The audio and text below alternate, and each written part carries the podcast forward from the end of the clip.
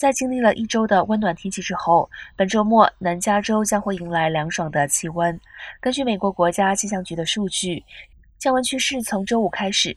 南加沿海地区的气温在六十五到七十三华氏度之间，然后在周六和周日降至了六十五至七十华氏度范围内。在山谷中，周五的高温将在八十度华氏度左右，然后周六和周日降温至六十五至七十五华氏度。在沙漠中，预计周五气温来到了七十五至八十二华氏度左右。凉爽的天气也带来了周六和周日百分之十到百分之三十下雨的可能性。